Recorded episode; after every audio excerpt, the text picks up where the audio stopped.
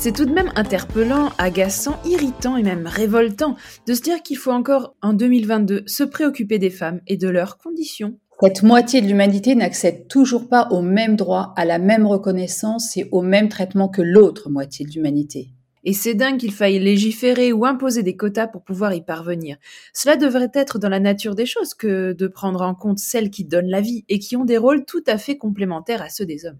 T'as raison, mais même les lois ne suffisent pas à elles seules à améliorer l'égalité de traitement des femmes et des hommes. Encore faut-il qu'elles soient respectées et appliquées. Ah bah oui, c'est clair. Et puis c'est sans compter les normes sociales, culturelles, religieuses, ce qui paraît évident, mais qui en vrai est un, un, véritable sac de nœuds.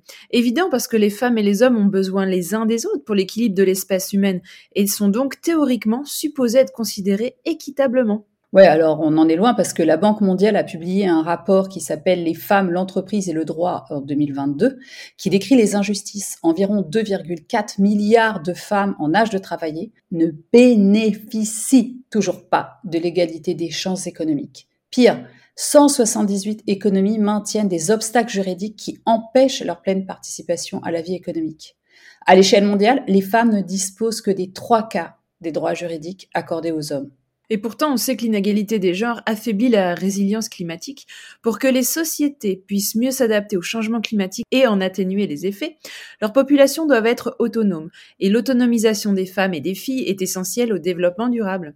Bah, il y a du pain sur la planche. Même si on a la chance de vivre à Luxembourg, dans l'un des 12 pays au monde, dont la Belgique, le Canada, le Danemark, l'Espagne, la France, la Grèce, l'Irlande, l'Islande, la Lettonie, le Portugal et la Suède parmi les plus avancés en termes d'équité. C'est déjà ça.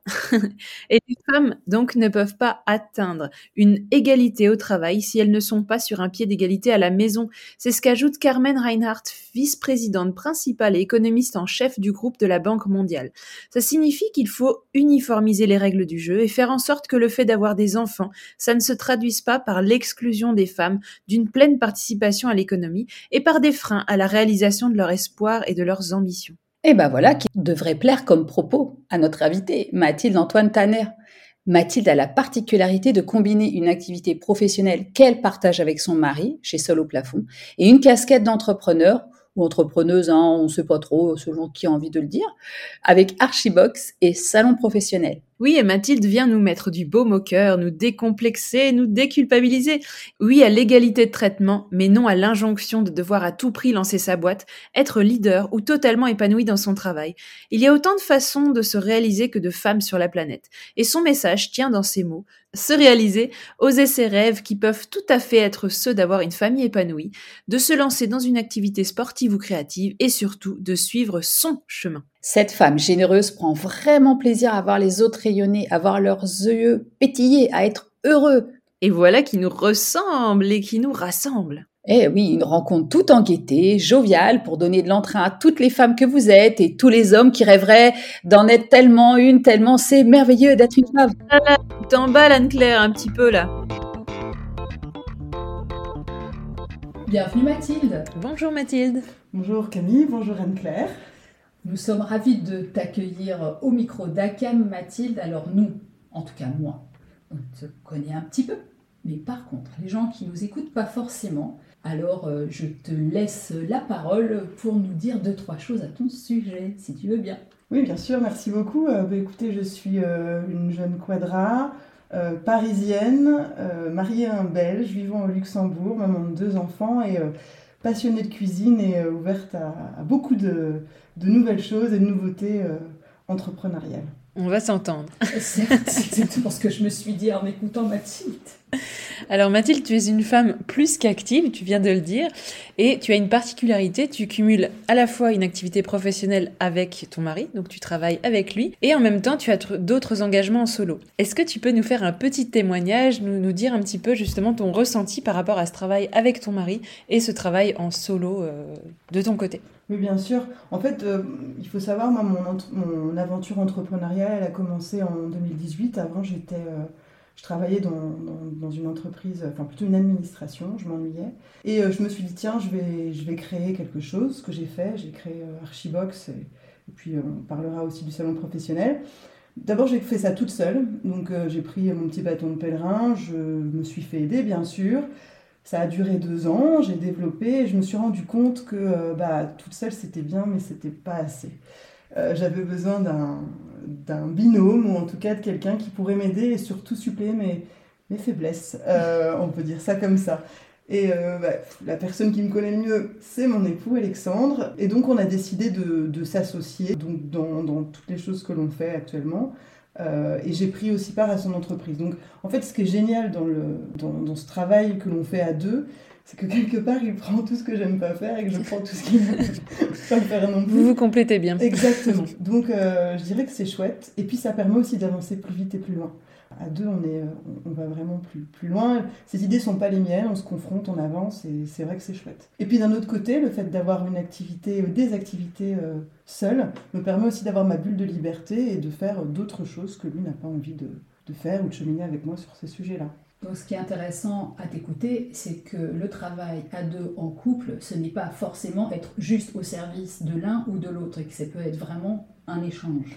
Oui, clairement, en fait, c'est vraiment, un, vraiment un échange. on a eu la chance de, de faire nos, études en commun. Donc, on a déjà beaucoup travaillé en groupe et on se connaissait déjà. Ah, euh, ça aide. Donc, ça aide vachement. Mais effectivement, c'est un échange. Et euh, c'est vraiment savoir se, renvoyer la balle et, euh, et oui, prendre les choses à bras le corps sur son sujet, avoir un regard extérieur sur, sur, les, sur le travail de l'autre, le faire progresser. Voilà.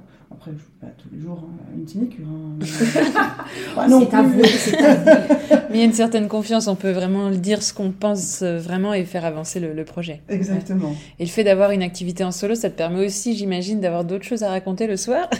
pas d'être tout le temps, tout le temps dans cette bulle. Euh. C'est vrai que la frontière, elle est très ténue entre la vie professionnelle et la vie euh, privée, mais je pense aussi que c'est vraiment aussi ce, qui, ce que l'on aime aussi.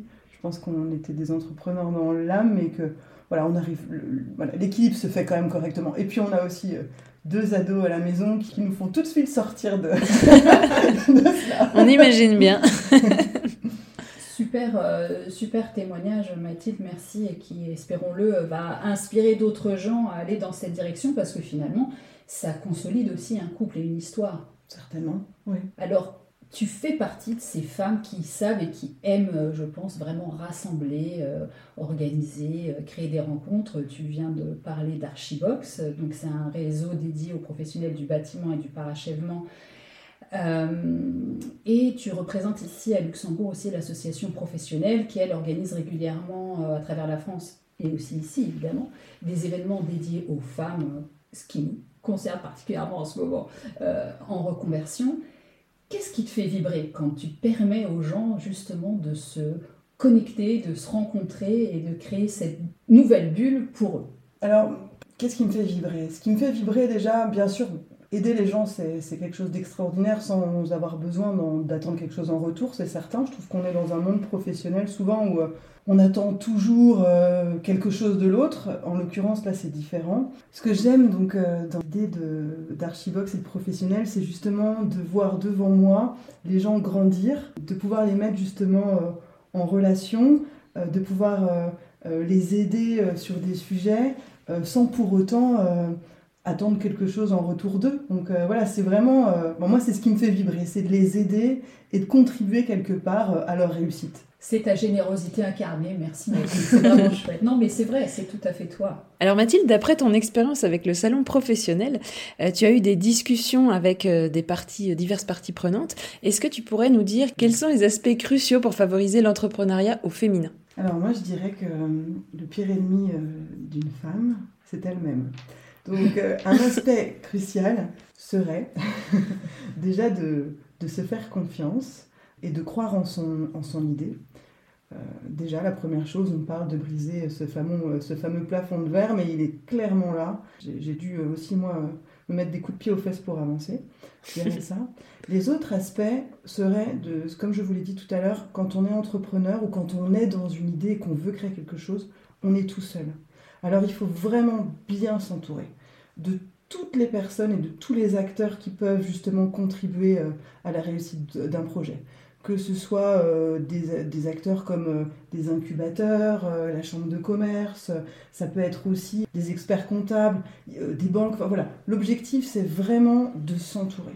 On n'est jamais trop aidé en fait. On n'est jamais, mm. jamais trop aidé, clairement. Et puis également, ce qui est important, c'est vraiment de, challenger son idée, d'en parler à un maximum de personnes afin, de, afin que cette idée évolue, voilà, pour en tirer quelque part le meilleur. C'est très important. Et la dernière, je dirais, c'est la patience. On en fait tous les frais, enfin, je pense, en tant qu'entrepreneur. On pense que ça va arriver tout de suite, qu'on va, aller, on va, on va avoir. Euh, Mais on sait que non. la patience, on lance une petite graine et on attend, et après on récolte. Et c'est pas sûr que ça arrive tout de suite. C'est très important. Mais c'est important aussi, on aime beaucoup avec Anne-Claire cette idée de semer des graines, c'est d'en semer un maximum pour pouvoir récolter et après peut-être orienter vers son, activité, vers ce qui nous plaît le plus et ce qui nous, ce qui nous anime en fait. C'est ça, puis c'est un peu la méthode de l'entonnoir, de l'entonnoir. Quelque part, on va, on va semer, puis à un moment donné, on va aller vers une opportunité qui va plus nous, nous plaire. Et, euh, à laquelle on n'avait peut-être pas pensé à la base. C'est ça qui est aussi super riche. Mais... Mm. Quand euh, j'ai suivi un parcours sur la créativité avec Sébastien Henry, dont j'ai déjà parlé à quelques reprises, il disait, il parlait des alliés. Et il disait que, contrairement à ce qu'on pourrait peut-être imaginer ou avoir spontanément en tête ou comme idée, nos alliés ne sont pas toujours nos, nos proches qui ont une euh, vision très euh, oh, mais c'est bien ce que tu fais, euh, qui sont encourageants, et on en a besoin. Mais parfois, et tu l'as dit, c'est ceux qui vont nous challenger, qui sont aussi nos alliés. Même oui. si au début, ça nous crispe un petit peu dans notre évolution. Mais qu'est-ce qu'il me raconte Non, je veux le faire ce projet. celui qui est peut-être pas foncièrement d'accord avec vous aussi. Et à un moment donné, il va vous emmener vers d'autres choses. Moi, je sais que c'est quelque chose, j'essaie toujours de le faire, c'est vraiment d'être sortir de la boîte. Enfin, quand, voilà, de ne pas rester dans son petit truc, d'essayer justement de voir plus loin, voir plus haut, voir différemment. Et c'est primordial, je pense, aussi de, voilà, ça te permet de voir l'horizon différemment et d'avancer aussi. Euh. Et de ne pas s'enfermer. Et euh, c'est vrai qu'à Luxembourg, il existe plein de plein d'organismes ou même d'associations. Euh, moi, je sais que par exemple, j'ai été suivie par Newco, l'incubateur. Mhm. j'ai eu aussi la chance de faire partie d'un programme qui s'appelle Fit for Entrepreneurship, qui est un programme de l'ADEME. Et j'ai eu un mentor. Et c'est vrai que j'avais pas j'étais pas foncièrement d'accord tout le temps avec ce qu'il me disait, mais n'empêche que ça m'a permis de faire évoluer mon projet autrement. de confronter ses idées. Oui, c'est vrai que des fois, l'entourage, euh, il te chouchoute. il dit, oui, c'est bien, allez, tu vas y arriver. Mais des fois, le, concret de la vie fait que ben, c'est peut-être bien d'orienter peut-être son projet différemment. Oui, c'est ça. Après, euh, tu parlais des proches, et je pense que c'est aussi quelque chose qui est aussi un, un élément crucial. C'est que sans le soutien de ses proches, euh, l'entrepreneur, ou en tout cas le porteur de projet, il, est vite démuni. Donc je pense que c'est aussi important d'avoir le soutien de ses proches. c'est quand même un socle important. Ah oui, complètement. Simplement, ce, que, ce qu'il disait, c'était que euh, spontanément, on pourrait se dire c'est eux qui vont nous soutenir. Et oui, ils vont nous soutenir, mais c'est pas eux qui vont nous, forcément nous challenger. Totalement. Plutôt Et nous faire avancer. voilà, voilà. On a besoin des deux pôles de toute façon, comme souvent dans bien des situations, ce n'est pas qu'une seule un, seul son de cloche qui est le bon, il y en a plusieurs. D'ailleurs, il y a plein d'églises et c'est ça qui fait le charme de, ça. de, nos campagnes. Exactement. que c'est beau, Anne-Claire. Ah, T'es poète, des fois. Poétesse. Mathilde, quel avantage on pourrait euh, trouver au fait que quand même, il y a de plus en plus de femmes qui fondent leur propre structure, organisation, euh, projet euh. Alors, tu me poses cette question et euh, en y réfléchissant, je me dis, bon, ok, c'est foncièrement, c'est super que qu'il y ait plus d'entrepreneuses ou entrepreneurs, je ne sais pas lequel, voilà, on choisit le mot qui nous intéresse. Mais moi, je dirais, c'est important qu'il y ait de plus en plus de femmes qui prennent la mesure qu'il est important qu'elles se réalisent n'importe quel chemin est important. Je veux dire, euh, la reconversion ou, l'évolution, c'est voilà, que, les femmes prennent la mesure qu'elles sont importantes, que leur carrière, ou en tout cas que, que, leur, que leur futur, euh, elles doivent être euh, pleinement heureuses et réalisées dans ce qu'elles font. Nourries de, de, toutes les activités. Alors, elles peuvent créer une entreprise foncièrement, mais elles, ça peut être, elles peuvent aussi être employées. Voilà, il n'y a pas de barrière.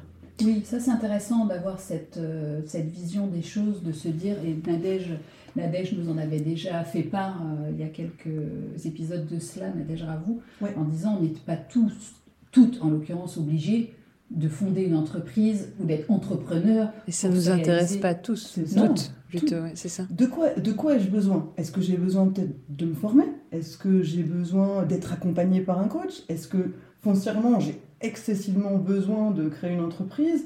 Voilà, il y a plein de choses. Est-ce que j'ai envie juste d'évoluer dans mon job? Il y a tellement de choses. Ou est-ce que je suis très bien comme je suis et j'ai envie de, de m'éclater dans une activité outre que mon job? Voilà. En gros, l'important, c'est juste d'être heureuse dans ce qu'on va faire. Moi, je le vois aussi beaucoup dans mes coachings où je, je vois que les femmes, bah, souvent, alors le, le, schéma classique, ça va être de se marier, d'avoir des enfants, et il y a un, oubli de la personne, en fait. On, ne sait même plus qui on était avant tout ça.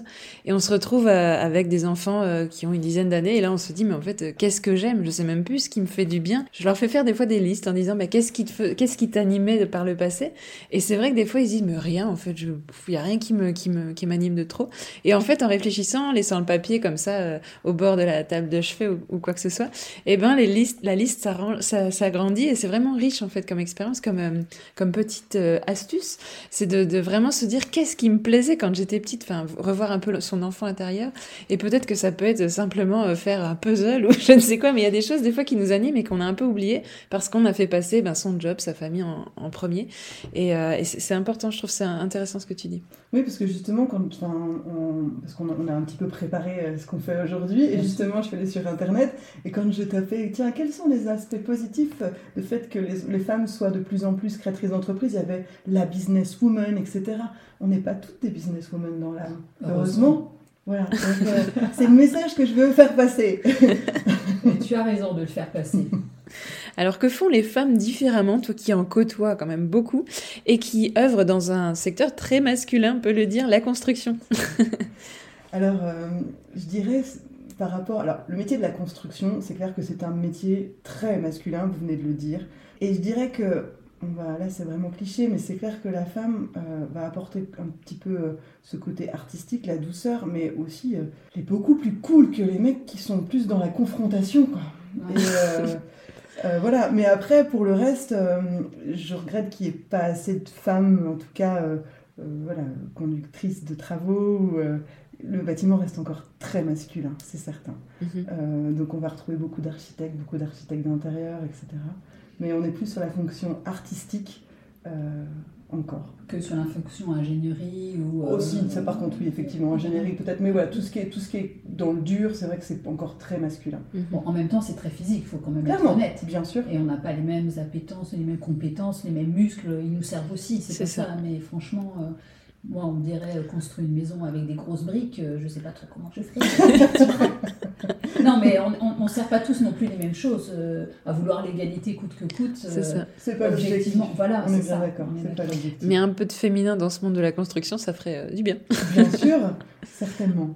Alors en parlant de monde de hommes-femmes, tout le monde ne le sait pas forcément, mais tu fais aussi du rallye voiture. Alors pas n'importe quelle voiture, tu vas nous le dire, mais ce qui nous intéresse, c'est en quoi cette, cette passion t'apporte, si c'est pertinent hein, de te poser cette question comme ça, des enseignements pour ton quotidien, à la fois de maman, mais aussi de femme qui gère donc plusieurs projets en parallèle. Donc oui, effectivement, j'ai fait il y a quelques années euh, le rallye Aïcha des Gazelles, qui est un rallye euh, en 4x4 qui se passe euh, dans, au Maroc. C'est un rallye en fait qui se fait sans GPS, donc il y en a un compas et une carte.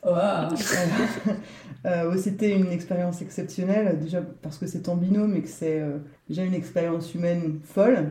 Alors je dirais c'est pas quelque part le rallye en soi qui est génial, ça a été tout le cheminement puisqu'on a ça a été semé d'embûches. Il a fallu euh, bah, forcément construire son projet, apprendre à conduire en toute situation.